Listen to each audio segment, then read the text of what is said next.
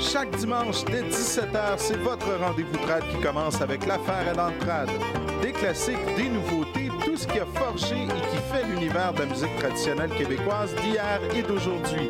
L'affaire est dans le trad le dimanche de 17h à CIBL.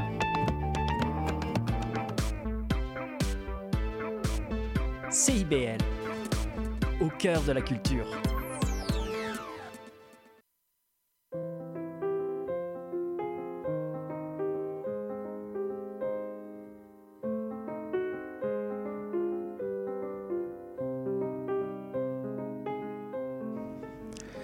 On est vendredi, il est 20h et vous êtes sur CIBL.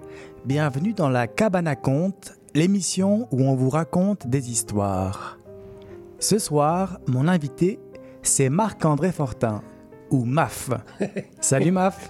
Salut Charlie. Merci de l'invitation. Merci de, de, de- de me faire monter dans ta cabane à compte et de permettre de, de voir qu'il manque de rideaux dans ta cabane. C'est vrai que pour vous donner une idée, vous qui nous écoutez, on est, euh, on est en plein sur la, la place des arts devant des grandes baies vitrées, donc on voit les gens qui passent, les voitures, les, les sirènes, les feux qui changent de couleur. Mais il n'y a pas de problème. J'arrive aussi de l'animation de rue, du théâtre de rue, donc je suis habitué de voir Sikidam et Sebado passer. Puis euh, moi, je, je suis dans mon élément. Merci de m'inviter. Oui, parce que j'invite pas n'importe qui, j'invite le baron des menteurs. Oui. C'est ton titre officiel. C'est mon titre officiel à la confrérie des menteurs. On, on- on est Éric Michaud, qui est le roi des menteurs, Francis Desilets, qui est euh, le, grand-duc euh, de la menterie, et moi, baron des menteurs, qui avons cofondé la confrérie, parce qu'il y avait ça en Europe, puis il n'y avait pas ça au Québec. Fait qu'on s'est dit, on va l'amener, on va se faire un réseau avec ça, puis après ça, on va nommer des gens, fait qu'on va agrandir cette confrérie. Est-ce que c'est comme un titre officiel Est-ce qu'il faut que je dise baron ou je peux t'appeler Marc-André pendant l'émission hein? Ah, Marc-André, Maf, Bar.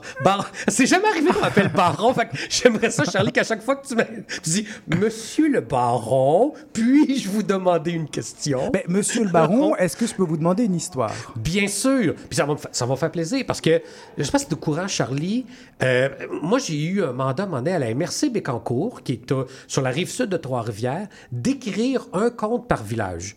Et dans ma besace, j'ai ça, des contes. Et il y en avait un qui, qui me façonnait un peu plus, c'était Amanceau que tu dois pas connaître, parce que je ne connaissais pas non plus. Avant d'écrire sur MRC, je connaissais pas non plus Manceau, qui est un petit village d'à peu près 300 habitants. Et quand on m'a demandé d'écrire des histoires, on me fournit en éléments historiques. On m'a donné des éléments véritables, vérifiables, qui sont des éléments historiques pour bâtir des contes. On me disait, voici ta matière première, et après ça, tu peux éclater la patente si tu veux, il n'y a pas de problème. Et, et à Manceau, il y avait quelque chose de, de particulier, c'est qu'il y avait un curé. C'est l'abbé Frédéric Tétrault, qui lui était fort. Fort chialeux, fort bougonneux, fort irritable, mais fort, fort. Il y avait une force. C'était un homme fort. C'était un curé homme fort. Quand j'ai fait ça, ben, ben, voyons donc, un curé homme fort, qu'est-ce qu'il va faire avec ça? Il va utiliser cette force-là? Puis oui, utilisé.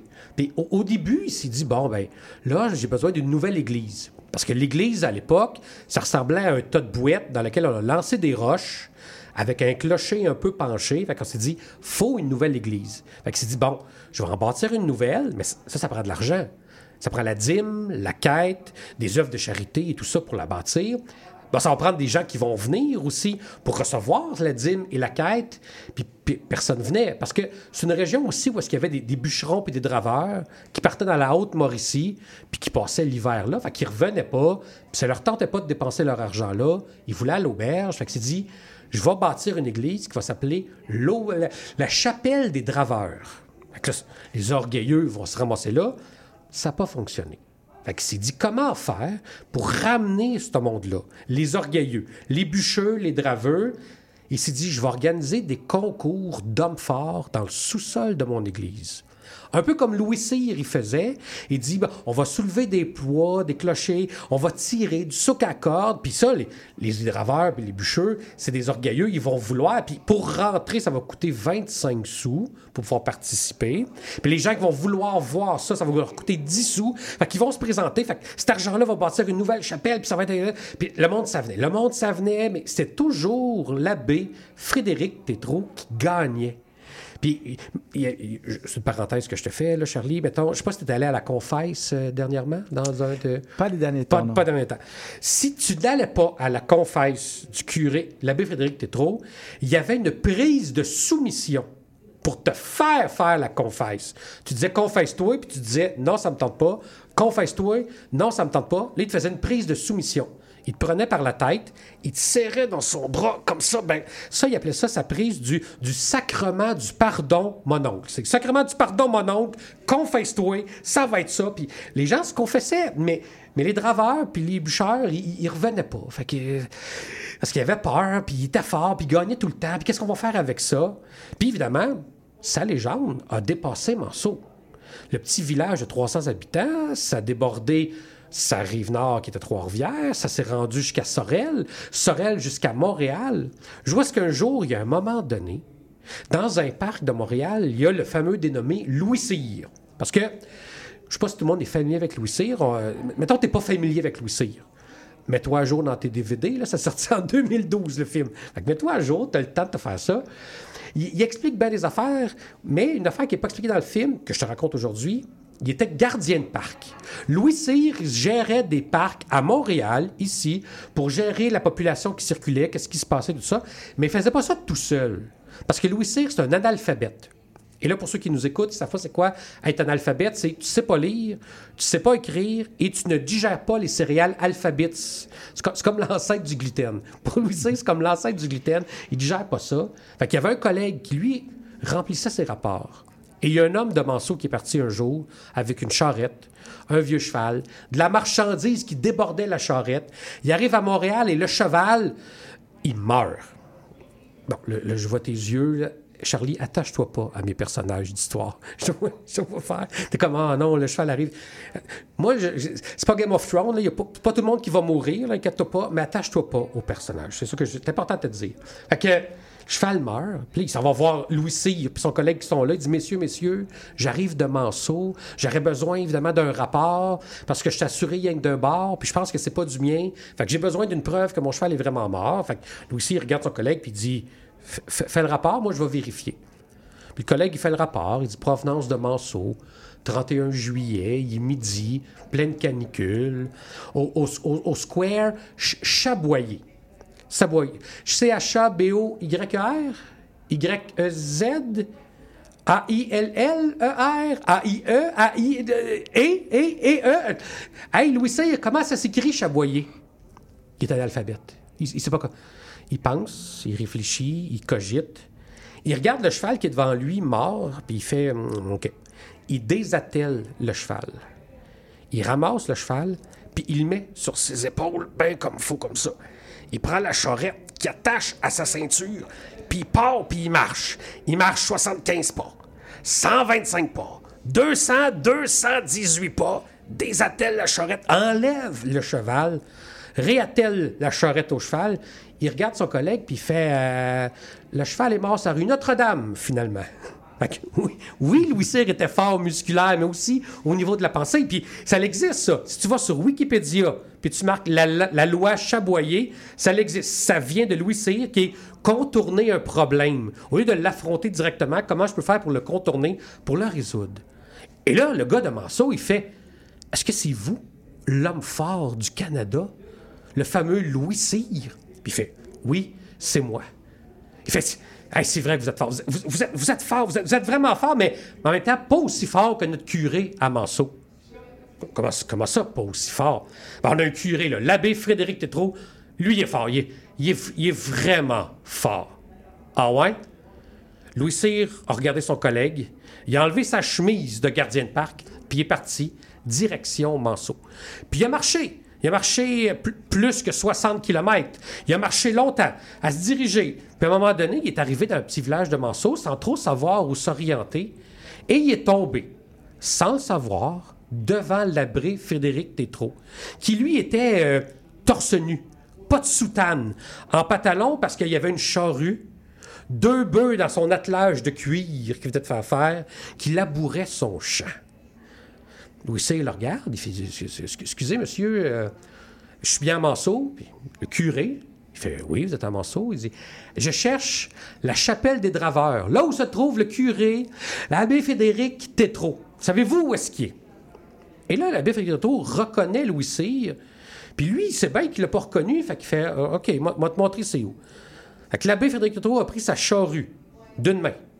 Il a levé la charrue d'une main. Ça, c'est 400 livres. C'est 400 livres que ça pèse une charrue. L'attelage de cuir a levé, a levé les deux bœufs. Les deux bœufs qui étaient au bout de la charrue ont levé les airs. Il a fait un détour de 180 degrés. Il a pointé la chapelle des draveurs.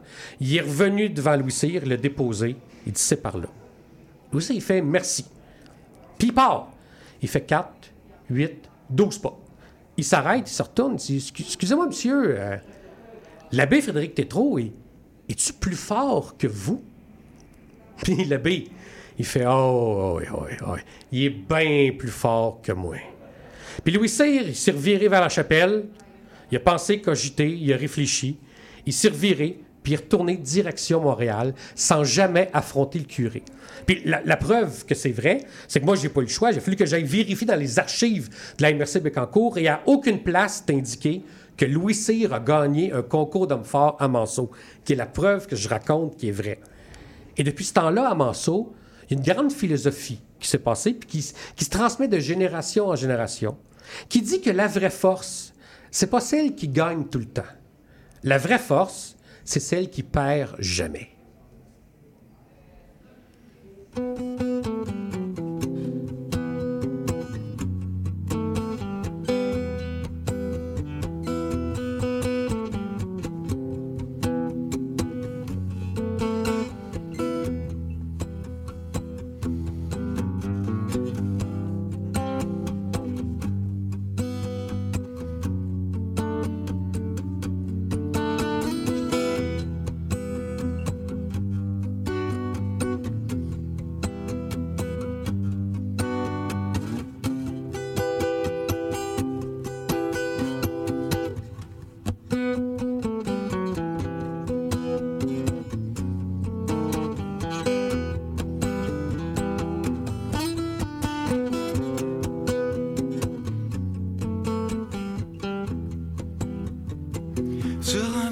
Mur blanc fleuri, le grand rosier. Le ciel est bleu en bouquet éclatant. J'ai parcouru les forêts hors du temps, mais je ne l'ai jamais trouvé. Rien à perdre ou à gagner, rien à prendre ou à laisser.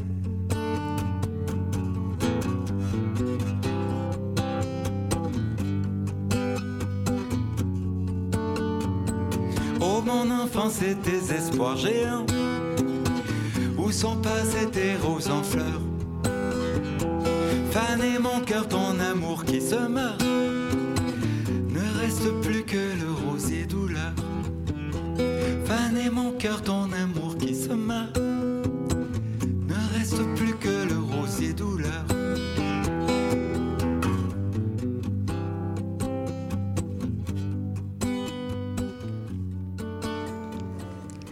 C'était Rosier Douleur de Jean Leloup. Et je suis avec Marc-André Fortin, le baron des menteurs, pour cette émission. Merci pour ton histoire. Mais ça, ça me fait plaisir. C'est euh, c'est un recueil de contes qui existe, là, gratuit sur Internet, marqué à village découvert dans Google, puis ça devrait sortir. C'est gratuit. là. Prenez-le si vous voulez. Alors moi, il y a une question que je voulais te poser. Euh, je sais que ça t'arrive de donner des formations pour les conteurs-conteuses, des formations d'improvisation. Oui. Ça nous amène à une grosse question par rapport au conte. Est-ce que c'est du théâtre? Est-ce que c'est des textes qu'on apprend par cœur? Ou est-ce qu'il y a des gens qui pensent que c'est tout improvisé? Mais la réponse est peut-être un petit peu entre les deux et j'aimerais bien qu'on t'entende là-dessus. Ben, ben, je ne sais pas si c'est entre les deux. Euh, Puis c'est vrai que je donne une formation aux compteurs et compteuses. Et, et c'est drôle, on dirait, on dirait que les as s'alignent. Le RCQ m'a demandé il y a une semaine si je voulais redonner cette formation. Donc, je pense qu'il existe au niveau des compteurs et des compteuses cette idée de comment utiliser cet outil-là, qui est l'improvisation, dans l'art de compter. RCQ, c'est le regroupement du Oui. au Québec. C'est comme notre syndicat du conte. Oui, euh, oui, oui. C'est un très bon terme, le syndicat du compte. J'adore que tu aies donné ça. C'est pas moi qui l'ai dit. Et, euh, moi, moi je, je- je suis un enfant de l'impro. Ça fait 25 ans que je fais de l'impro, donc j'ai commencé par l'impro. Et l'impro, c'est des mini-contes. C'est des contes de 3 minutes, de 5 minutes, de 8 minutes. On demande de créer des histoires. Ils sont juste instantanés. Ils n'ont pas été cogités et réfléchis avant. Et quand je suis arrivé par le conte, ben, c'est ces outils-là, c'est ces mécanismes-là que j'ai utilisés. Et je- j'ai- j'ai- moi, je suis pas comédien, j'ai pas de formation non plus dans des conservatoires ni autres. Je suis pas, je suis pas capable d'apprendre un texte. Mon cerveau n'est pas capable. J'ai du théâtre de rue, je l'ai fait souvent, et mes partenaires de théâtre de rue me regardaient souvent comme Hé, Maf, t'as sauté trois pages, là. Ah oui, je viens de me rendre compte, on va le rattraper. Donc, j'utilise beaucoup l'improvisation. Alors, à ce moment-là, la grande question, est-ce qu'on peut improviser un conte? Et je te dirais non. C'est très difficile.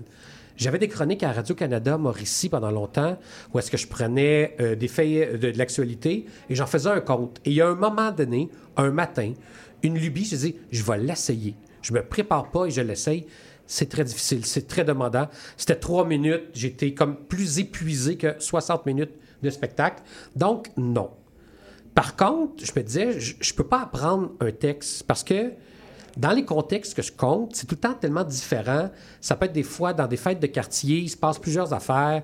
Le représentant, Hey, je vous donner une idée. À un moment donné, j'étais euh, sur l'île Sainte-Hélène, je comptais pour l'UPAC. L'UPAC l'Union Production Agricole du Québec, qui est un compte agricole que je reprenais. Et pendant le- mon spectacle, pendant la représentation, le directeur est monté sur la scène pour me parler. Donc, si j'avais eu un texte appris par cœur, ça m'aurait déstabilisé. Je ne serais pas eu à quel moment où est-ce que je suis rendu pour reprendre le fil. J'aurais pas été capable de l'utiliser. À ce moment-là, je me dis, moi, j'apprends pas de texte. Je connais juste la trame de mon histoire. Puis le- la meilleure image que je peux donner aux gens, c'est c'est comme si on a un sentier derrière la maison. On a un sentier qu'on découvre, on le prend, puis c'est la première fois qu'on le prend, fait on le regarde le sentier, on regarde pas ce qu'il y a autour, on regarde sont où les roches, les racines, les détours, puis là on le refait. Puis on le refait. Puis à un moment donné, parce qu'on le fait souvent, on sait sont où les roches, les embûches. Puis là, maintenant, on découvre que, ah, il y a comme une petite ouverture que j'avais pas vue à droite, à côté du gros boulot.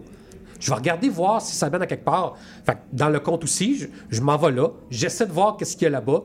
Des fois, je découvre des affaires formidables. Des fois, rien pas tout. Puis je reviens. Puis je continue. Fait que j'apprends pas de texte. Je me laisse border par ce que je sais de mon histoire. Et je le raconte aux gens et je me laisse aussi imprégner de ce qui se passe. Des fois, on a des formules, des manières de le dire, une blague, un jeu de mots qui va revenir. Mais donc, ça veut dire que toi, quand tu racontes, tu connais ton histoire, tu connais les faits, tu connais les personnages, mais tu te laisses un loose au niveau de l'interprétation, au niveau de la manière de le dire? Ben euh, oui, mais je, je sais où est-ce que je m'en vais. Je sais pas comment je vais le dire non plus. Ou est-ce que euh, des fois la, la blague peut venir du public. Ça m'est arrivé souvent que je contais des histoires et là il y a une blague du public qui est nommée et, elle devient maintenant dans mon histoire. Il y a des fois aussi que je raconte et je me trompe. Et je fais pas, moi, le faire comme Oh, excusez tout le monde, je me suis trompé, on va revenir en arrière. J'accuse mon erreur, que personne ne sait. Et je vais essayer de trouver une façon de me sortir de cette erreur-là. Et des fois, je trouve des perles d'histoire puis des affaires que je fais comme Waouh! Et les gens font comme Mais c'est donc bien beau, ça. Ouais, mais c'est une erreur. Je savais pas, c'est une erreur. Et j'ai découvert ça. Et je me dis qu'on fait tout ça dans vie. Y a personne. Si je te demandais, Charlie, comment s'est passé ton Noël 2022? Ben, c'est, c'est pas le 26 au matin 2022, t'as pas écrit un texte de ton Noël en disant si un jour quelqu'un me le demande, moi savoir quoi dire? On se le raconte, on sait ce qu'il y a dans notre tête, puis on se laisse aller par le mouvement. Je vais pas l'inventer, mais je vais te le raconter pour vrai. Oui, puis, à force de le raconter, ben, il y a des éléments que. Parce que moi, je me dis que c'est le le meilleur juge est le public pour savoir si c'est intéressant ou pas. Fait si c'est intéressant, j'ai senti le public intéressé par le fait que mon oncle Claude est tombé dans l'arbre de Noël. La prochaine fois que je vais le raconter, ça, je vais agrandir ce bout-là. Le moment où est-ce que c'est ma tante Nicole qui a déballé un cadeau, ça a intéressé personne, mais je vais l'édulcorer, je vais l'enlever, je ne le mettrai plus. Je vais passer à autre chose parce que ça intéresse pas les gens. Fait que je m'adapte à cette affaire-là. Et question un petit peu, peut-être un peu intime, Oui. mais quand tu racontes, qu'est-ce qui se passe dans ta tête? Ah, ben, je- je- tu sais, j'aurais l'impression de dire qu'il se passe rien, mais il se passe pas rien. Il se, pa- il se passe, je suis en situation optimale d'écoute. Parce que on compte pas pareil à une classe de deuxième année qu'à la FADOC qui nous a invités de Saint-Étienne-des-Grès, qu'à la corporation de Excel d'Or qui vendent du poulet un mardi de leur colloque. Fait que moi, dans ma tête, ce qui se passe, c'est juste pendant que je récite mon compte, parce que je sais où est-ce que je m'en vais, c'est rarement quelque chose qui est inventé sur le moment, fait que je sais où est-ce que je m'en vais, ben, mon cerveau est en train d'analyser la salle, de voir ce qui se passe. Est-ce que présentement, ils, ils bougent beaucoup puis ils, sont- ils ont de l'air d'être tannés? Est-ce qu'ils rient beaucoup, fait que je vais mettre plus d'humour? Ou quand je mets des, des- effets poétiques ou des effets métaphoriques, ils ont de l'air d'aimer ça.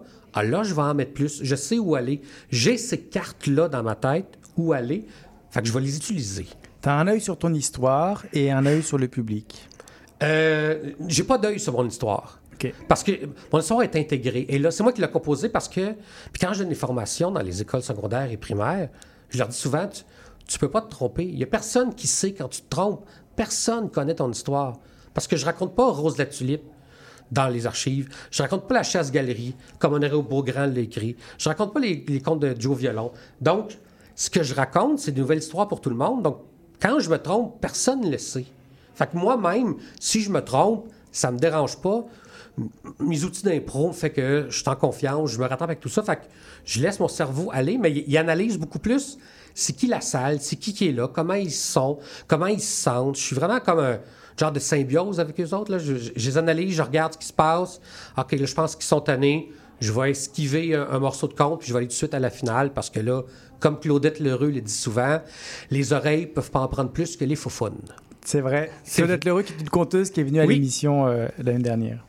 On va prendre une petite euh, pause euh, musicale pour remettre en contexte euh, pour les personnes qui écouteraient l'émission en différé. Cette semaine, on a appris le, un décès important Oui. au Québec, celui de Carl Tremblay, qui était le chanteur des Cowboys Fringants. Alors, je ne pouvais pas m'empêcher de passer une chanson. Je me suis demandé quand même euh, laquelle et, et j'ai décidé d'être euh, un petit peu, euh, un petit peu cheesy et puis de se faire du bien en novembre. Merci. Tant qu'on aura de l'amour, chanson naïve. 3, 4.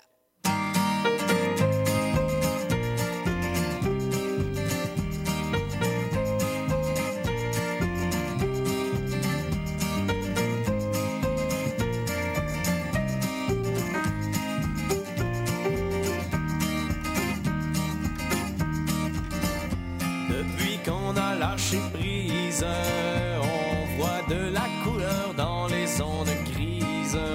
Il y a du bon dans la froidure de novembre. Elle nous permet de nous coller plus ensemble. Sous une couette, tout nu pas de bobette. Quand on aura de l'amour,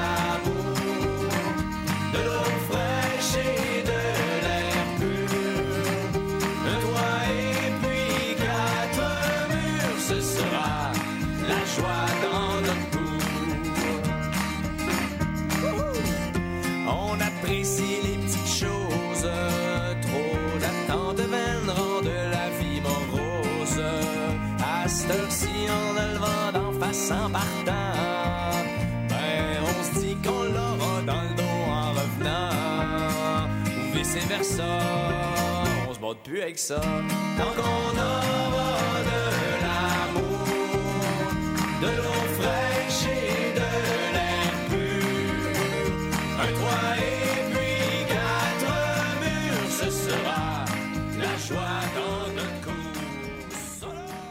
que toi, tu peux nous dire quelle chanson tu aurais choisi euh? C'est ça là. Je- je- comme je te disais pendant qu'on n'était pas en onde, Émile Bilodeau a eu la même question et il a choisi cette chanson-là. Et quand j'ai réfléchi, je fais Ah oui, c'est ça. Tout ce qu'on a de besoin, c'est de l'amour, de l'eau fraîche et de l'air pur. De temps en temps, du compte. De- eh ben, il nous reste quelques minutes pour parler de contes et j'aimerais qu'on s'arrête sur ton surnom, le baron des menteurs. Des menteurs parce que tu fais de la menterie. Euh, oui, c'est c'est quelque chose qui est arrivé euh, par après par le compte. J'ai commencé par le compte comme tout le monde, mais, mais, mais la menterie m'a toujours habité sans savoir que ça existait. Explique-nous qu'est-ce que c'est que la menterie. Euh, la menterie, c'est une histoire racontée au jeu. C'est un récit de vie qui est exagéré, qui, qui serait véritable et vérifiable, mais il y a toujours des éléments qui sont un peu plus grands que nature. Si on fait un concours de menterie, on peut pas avoir de l'imaginaire, du féerique, du merveilleux. Je peux pas faire un pacte avec le diable et partir en canot volant. Il n'y a pas de lutins qui vont intervenir.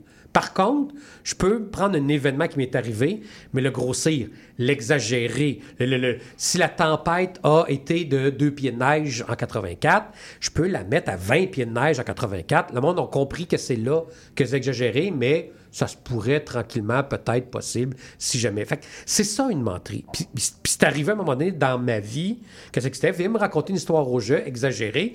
Puis j'étais comme, ben, c'est un peu ce que je faisais déjà d'avance avec le conte, parce que je viens un peu aussi du milieu historique, de l'animation historique, comme Francis Desilets que vous avez reçu, que on peut retrouver en balado, sur Balado Québec, on peut retrouver dans les archives, là, que c'est un ami à moi, où est-ce que on faisait déjà ça, prendre des faits historiques, temps en temps les, les exagérer, les, les modifier, les changer, ou dans l'événement, exagérer un- une partie. Fait que je, je faisais déjà ça. Fait que la menterie m'a appelé et j'ai participé à plein de concours. Je, je pense qu'au Québec, là, euh, et je ferai de la peine à Éric Michaud, qui est le roi des menteurs à la confrérie, je pense que j'ai gagné plus de concours que lui, et c'est lui le roi.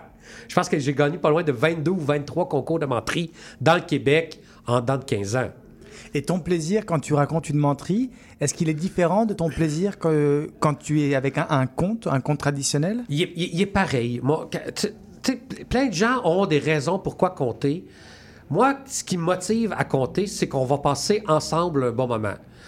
Le public et moi, on passe un bon moment. Donc, que ce soit une histoire de Tijan, la chasse-galerie ou l'abbé Frédéric Tétrault, quand je vais la raconter, j'ai la même ambition quand je fais une menterie. Je veux qu'on passe un bon moment. Que ce soit dans l'émotion, dans le rire, que ce soit dans, l'histoire elle-même ou dans les réflexions que l'histoire va apporter. Je veux juste qu'on passe un bon moment. L'humain a besoin de ça. On est des, on est, on est des êtres grégaires. On a besoin d'être ensemble puis de se raconter des histoires. On fait ça depuis de- depuis la nuit des temps. Je veux dire, c'est le deuxième plus vieux métier du monde, compter. Fait que, va bien falloir qu'on continue à le faire. Fait que, mon, plaisir est juste là, dans, le partage.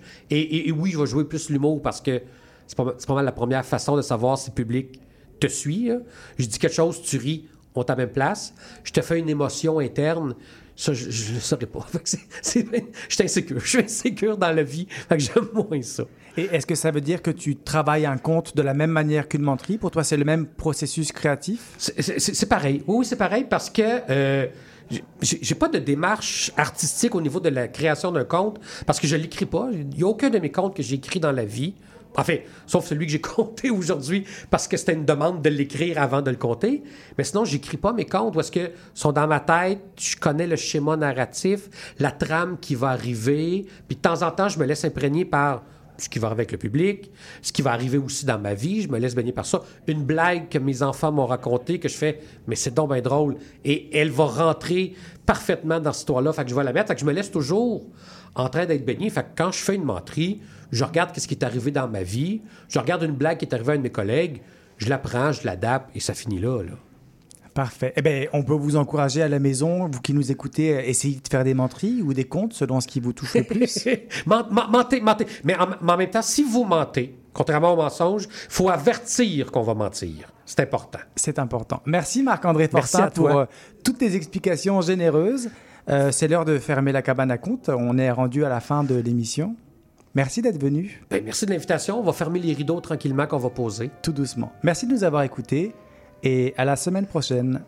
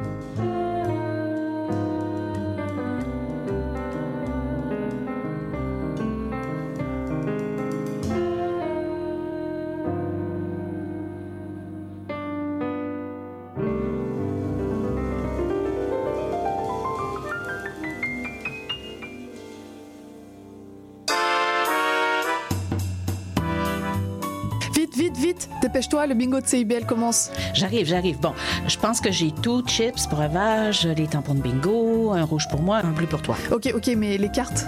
Quoi, les cartes? Bah, les cartes de bingo. Non, j'ai complètement oublié. Les cartes de jeu de bingo de CIBL sont disponibles dans un point de vente près de chez vous. Consultez la liste sur notre site web au cibl1015.com sous l'onglet Bingo de CIBL. Et venez jouer avec nous tous les dimanches dès 16h et invitez vos amis. Et surtout, pour jouer au bingo de CIBL, n'oubliez pas d'acheter vos cartes.